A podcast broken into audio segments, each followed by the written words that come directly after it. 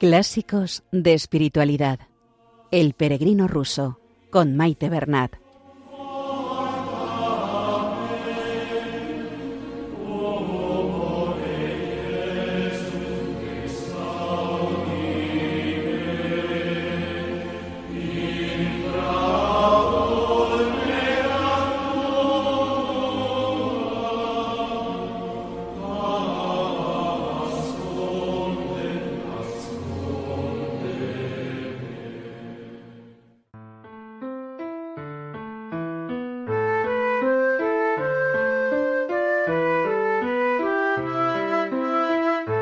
Un saludo a todos los oyentes de Radio María y bienvenidos al programa Clásicos de Espiritualidad con el peregrino ruso.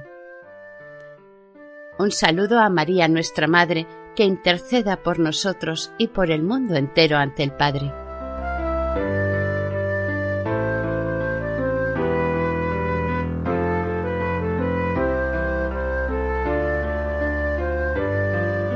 Continuamos la lectura del Peregrino ruso. Estamos en el capítulo 5, en la segunda parte del libro. Recordamos que en el programa anterior el peregrino había estado cuidando a un monje del monte Azos que estaba enfermo. Ahora ya recuperado, ambos se despiden y cada uno emprende su camino. El programa de hoy comienza cuando el peregrino retoma su camino en solitario. Al poco rato de caminar se encuentra con un soldado de aspecto muy abatido que nos contará su azarosa vida. El peregrino le aconseja recitar la oración del nombre de Jesús, Señor Jesucristo, Hijo de Dios, ten compasión de mí, pecador. El soldado sigue su consejo y comprobaremos la eficacia de esta oración. El relato transmite diversos mensajes, pero sobre todo la misericordia de Dios con los pecadores. Recordamos la frase del salmista, un corazón contrito y humillado, Dios no lo desprecia. Dios actúa constantemente para que los hombres se acerquen a Él. Por nuestra parte, la oración del corazón es un medio sencillo, intenso y excelente para caminar hacia este encuentro.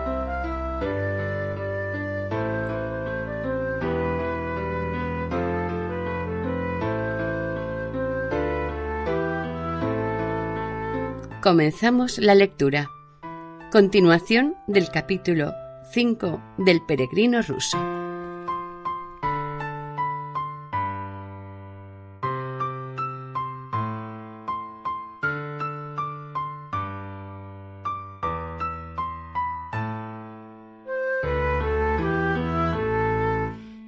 Empezaba a aproximarme a Pokaev y no habría hecho más de cien verstas cuando un soldado me alcanzó. Le pregunté a dónde iba y me dijo que regresaba a su tierra natal en Kamenets-Podolsk. Seguimos en silencio unas diez verstas y yo advertí que él suspiraba muy hondo como si algo le angustiase y que estaba muy abatido. Le pregunté por qué estaba tan triste. Buen amigo, ya que habéis reparado en mi pesar, si me juráis por todo lo que tengáis de más sagrado que no se lo vais a contar a nadie, os lo contaré todo acerca de mí, puesto que estoy cerca de la muerte y no tengo a nadie con quien hablar de ello. Le aseguré como cristiano que yo no tenía la menor necesidad de contárselo a nadie y que por amor fraterno me alegraría darle toda la ayuda que pudiese. Bien, pues, empezó. Fui reclutado como soldado entre los campesinos del Estado. Después de unos cinco años de servicio aquello se me hizo insoportable. De hecho, a menudo me azotaban por negligencia y embriaguez se me metió en la cabeza la idea de escapar, y aquí me tenéis, desertor desde hace ya quince años. Durante seis años me escondí por donde pude, robé en granjas, despensas y almacenes, robé caballos, atraqué tiendas. y continué esta especie de profesión siempre yo solo. Me deshacía de lo robado de varias maneras, me bebía el dinero y llevaba una vida depravada cometiendo toda suerte de pecados. Solo que mi alma no pereció. Me siguió yendo muy bien, pero al final fui a parar a la cárcel por vagar sin pasaporte. Pero incluso de allí me escapé cuando se me presentó la ocasión. Entonces me encontré inesperadamente con un soldado que había sido licenciado del servicio y se iba a su casa en una alejada provincia. Pero como estaba enfermo y apenas podía andar, me pidió que lo llevase al pueblo más próximo para poder encontrar alojamiento. Le conduje, pues. La policía nos autorizó a pasar la noche en un pajar, sobre un montón de heno, y allí nos acostamos. Cuando me desperté por la mañana, eché una mirada a mi soldado, y allí estaba, muerto y rígido.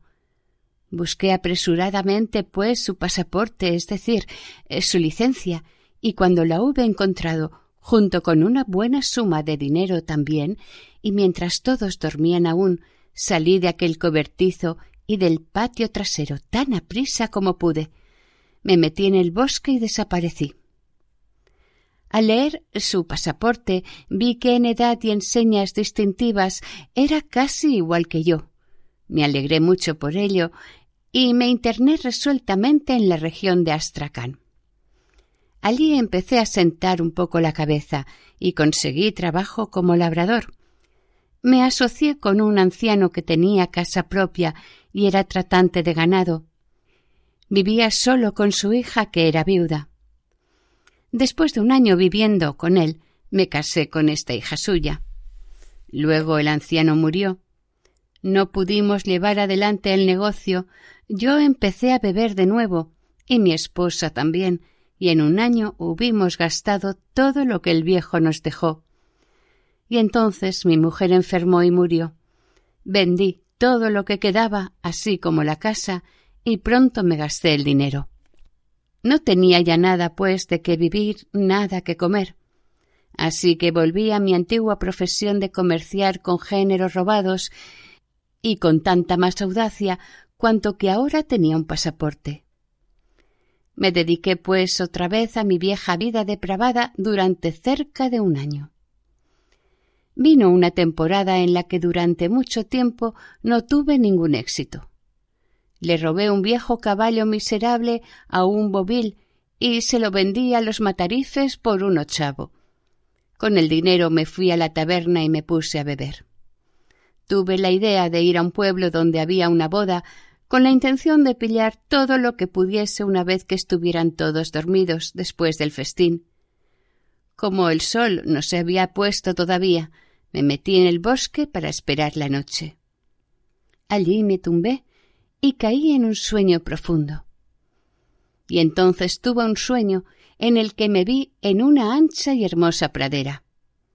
De repente, una nube horrible se levantó en el cielo y luego sobrevino un trueno tan espantoso que el suelo tembló bajo mis pies y fue como si alguien me hincase hasta los hombros en la tierra, la cual me oprimía por todos lados. Solo mis manos y mi cabeza quedaban fuera. Entonces esa horrible nube pareció posarse en el suelo y de ella salió mi abuelo, que llevaba muerto unos veinte años. Fue un hombre muy terco y durante treinta años ejerció de capillero en nuestro pueblo. Se acercó a mí con rostro airado y amenazador, y yo temblé de miedo. Pude observar en las proximidades varios montones de cosas que yo había robado en distintas ocasiones. Aún me asusté más. Mi abuelo vino hasta mí y señalando el primer montón dijo amenazadoramente ¿Qué es esto? Dime. Y de pronto la tierra a todo mi alrededor se puso a estrujarme de tal modo que no podía soportar el dolor y el desmayo. Gemí y exclamé Ten piedad de mí. Pero el tormento siguió. Entonces mi abuelo señaló otro montón y dijo de nuevo ¿Qué es esto? Estrújale más fuerte. y sentí un dolor y una angustia tan intensos que ninguna tortura en el mundo puede comparárseles. Finalmente, mi abuelo trajo a mi lado el caballo que yo había robado por la tarde y exclamó ¿Y esto qué es? Dale, dale tan fuerte como puedas. Y sentí un dolor tal por todas partes que no puedo describirlo. Así fue de cruel, terrible y extenuante. Fue como si me hubiesen quitado todas las fuerzas y yo me ahogaba con aquel espantoso dolor. Sentí que no podría resistirlo y que perdería el conocimiento si aquella tortura continuaba un poco más. Pero el caballo dio una coz y me alcanzó la mejilla abriéndomela, y en el momento de recibir este golpe desperté horrorizado y temblando como un alfeñique. Vi que ya era de día y que el sol se levantaba. Toqué mi mejilla y sangraba. Y aquellas partes que en el sueño habían estado enterradas estaban todas, por así decirlo, duras y tiesas y tenía agujetas en ellas. Estaba tan aterrorizado que apenas pude levantarme e irme a casa. La mejilla me dolió durante mucho tiempo. Mirad, aún podéis ver la cicatriz. No estaba aquí antes. Y así, después de esto, el miedo y el horror me asaltaban a menudo, y sólo tengo que recordar lo que sufrí en aquel sueño para que la angustia y el desfallecimiento reaparezcan. Con tal tormento ya no sé qué hacer. Y lo que es más, esto se fue produciendo con más frecuencia y al final empecé a tener miedo de la gente y a sentir vergüenza como si todo el mundo supiese mi ignominia pasada. Y a causa de este sufrimiento ya no pude ni comer ni dormir. Me quedé hecho un pingajo. Pensé en ir a mi regimiento y declararlo todo abiertamente, Quizá Dios perdonase mis pecados si yo aceptaba mi castigo, pero tuve miedo y perdí el valor al pensar que me harían correr baquetas. Y así pues, perdiendo la paciencia, quise ahorcarme. Pero se me ocurrió pensar que, en cualquier caso, ya no voy a vivir mucho, pronto moriré, pues he perdido todas mis fuerzas. Así que pensé en volver para despedirme de mi tierra y morir en ella, tengo un sobrino allí, y heme aquí que llevo ya seis meses de camino, y mientras la aflicción y el miedo me hacen desdichado. ¿Qué pensáis, hermano? ¿Qué he de hacer? Realmente ya no puedo aguantar mucho más. Αγνή παρθένε δεσποινά, αχράντε Θεοτόχη. Χαίρεν νυμφία νυμφευτε. Παρθένε μη τυράννασα, πανέντρωσε τε πόχε. Χαίρεν νυμφία νυμφευτε. Υψηλή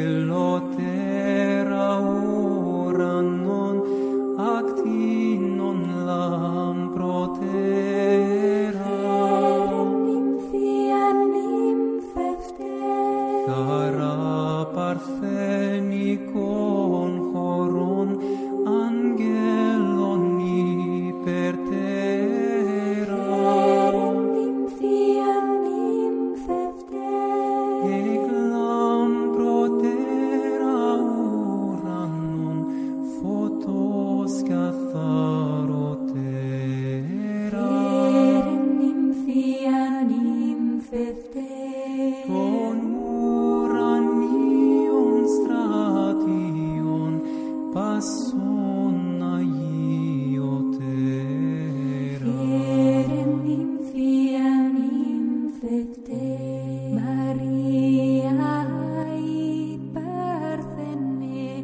Estamos escuchando Clásicos de Espiritualidad. Continuamos con el capítulo 5 del Peregrino Ruso.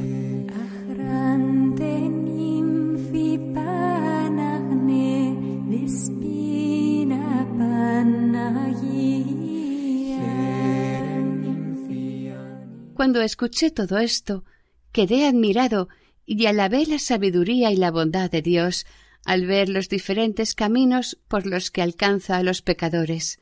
Así que le dije Querido hermano, deberíais haber rezado a Dios durante este tiempo de miedo y angustia. Este es el gran remedio para todos nuestros males. Ni hablar, dijo. Pensé que en cuanto me pusiera a rezar, Dios me iba a aniquilar. Qué disparate, hermano. Es el diablo quien pone tales ideas en vuestra cabeza. La misericordia de Dios es infinita, y Él se compadece de los pecadores, y enseguida perdona a quienes se arrepienten. Puede que no sepáis la oración de Jesús, Señor Jesucristo, ten piedad de mí, pecador. Se va diciendo esto continuamente. Vaya si la conozco esta oración. Solía repetírmela a veces para darme ánimos cuando iba a cometer un robo. Entonces, entended, si Dios no os aniquiló cuando estabais en camino de cometer una mala acción y decíais la oración, ¿va a hacerlo ahora si empezáis a rezar en el camino del arrepentimiento? Ya veis, pues, cómo vuestros pensamientos provienen del diablo. Creedme, querido hermano, si decís la oración sin prestar atención a los pensamientos que acudan a vuestra mente, pronto vais a encontrar alivio. Todo el miedo y la tensión desaparecerán y por fin estaréis completamente en paz. Os convertiréis en un hombre piadoso y todas vuestras pasiones pecaminosas os abandonarán. Yo os lo aseguro, pues he visto muchos casos así en mi vida y a continuación le conté varios casos en los que la oración de Jesús había manifestado su maravilloso poder de obrar sobre los pecadores. Por fin le persuadí a venirse conmigo junto a la Madre de Dios de Pocaef, refugio de pecadores, antes de volverse a casa y a confesarse y comulgar allí. El soldado escuchó todo esto atentamente y con alegría, según pude ver, y se avino con todo. Nos fuimos juntos a Pocaef, con la condición de que ninguno de los dos hablaría al otro, sino que diríamos la oración todo el tiempo. En este silencio anduvimos todo un día. Al día siguiente me manifestó que se sentía mucho más aliviado y que era patente que su mente estaba más tranquila que antes. Llegamos a Pocaef al tercer día y yo le exhorté a no interrumpir la oración ni de día ni de noche mientras estuviera despierto, y le aseguré que el santísimo nombre de Jesús, que resulta insoportable para nuestros enemigos espirituales, tendría la fuerza para salvarle. Sobre este punto le leí en la Filocalia que, aunque debemos decir la oración de Jesús en todo momento, es especialmente necesario hacerlo con el mayor cuidado cuando nos preparamos para la comunión. Así lo hizo, y luego se confesó y tomó la comunión. A pesar de que de vez en cuando los antiguos pensamientos le asaltaban aún, ahora los apartaba fácilmente con la oración. El domingo, para poder estar en pie con más tranquilidad para maitines, se fue a la cama temprano y continuó diciendo la oración. Yo me quedé aún sentado en el rincón leyendo mi filocalia junto a una vela. Pasó una hora, él se durmió y yo me puse a rezar. De pronto, unos veinte minutos más tarde, pegó un sobresalto y se despertó. Saltó rápidamente de la cama, corrió hacia mí llorando y desbordante de felicidad me dijo Oh, hermano, ¿qué acabo de ver? ¡Qué paz y qué gozo siento! Sí, creo que Dios tiene misericordia de los pecadores y no les da tormento. Gloria a ti, Señor, gloria a ti. Quedé sorprendido y contento, y le pedí que me contase exactamente lo que le había sucedido. Pues mirad esto, dijo. Apenas caí dormido, me vi en esa pradera donde se me había atormentado. Al principio me aterroricé, pero vi que en vez de una nube el sol se levantaba y una luz maravillosa brillaba sobre todo el prado. Y vi que en él había flores rojas y hierba. Luego, de pronto, se me acercó mi abuelo, con el aspecto más afable que os podáis imaginar, y me saludó dulce y cariñosamente, y dijo Ve a Citomir, a la iglesia de San Jorge. Te tomarán bajo protección eclesiástica. Pasa allí el resto de tu vida y reza sin cesar. Dios tendrá misericordia de ti. Cuando hubo dicho esto, hizo sobre mí la señal de la cruz y desapareció inmediatamente. No puedo deciros cuán feliz me sentí. Era como si me hubiera quitado un gran peso de las espaldas y me hubiese ido volando al cielo. En aquel momento me desperté con el alma tranquila y mi corazón tan lleno de gozo que no sabía qué hacer. ¿Qué debo hacer ahora? Me pondré en marcha inmediatamente para Citomir, como mi abuelo me indicó. Se me hará fácil yendo con la oración. Pero esperad un momento, querido hermano. ¿Cómo podéis partir en mitad de la noche? Quedaos para maitines, rezad vuestras oraciones y luego id con Dios. Y ya no nos fuimos a dormir después de esta conversación. Fuimos a la iglesia, él se quedó a maitines rezando de veras con lágrimas y dijo que se sentía en gran paz y contento y que la oración continuaba felizmente. Luego, después de la liturgia, tomó la comunión, y cuando hubimos tomado algún alimento fui con él hasta la carretera de Citomir, donde nos despedimos con lágrimas de dicha. Tras esto, me puse a pensar sobre mis propios asuntos. ¿A dónde iría ahora? Al final decidí volver otra vez a Kiev. La sabia enseñanza de mi sacerdote me traía allí y además, si me quedaba con él, él quizá pudiese encontrar a algún filántropo devoto de Cristo que me pusiera de camino a Jerusalén o al menos al monte Azos.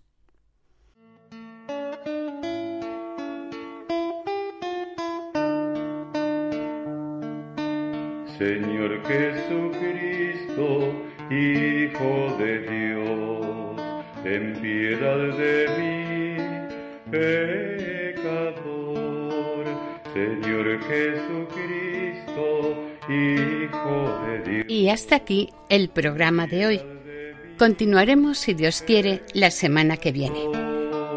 Ten piedad, ten piedad, ten piedad, Señor.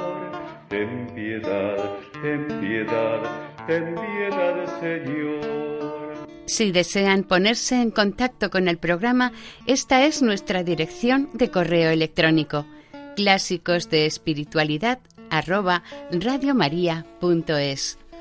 En la sección de podcast de la página web de Radio María pueden volver a escuchar el programa de hoy y todos los emitidos anteriormente. También hay posibilidad de descargarlos. Si prefieren adquirir el DVD, pueden llamar al 91 822 80 10. Que el Señor y la Virgen les bendigan.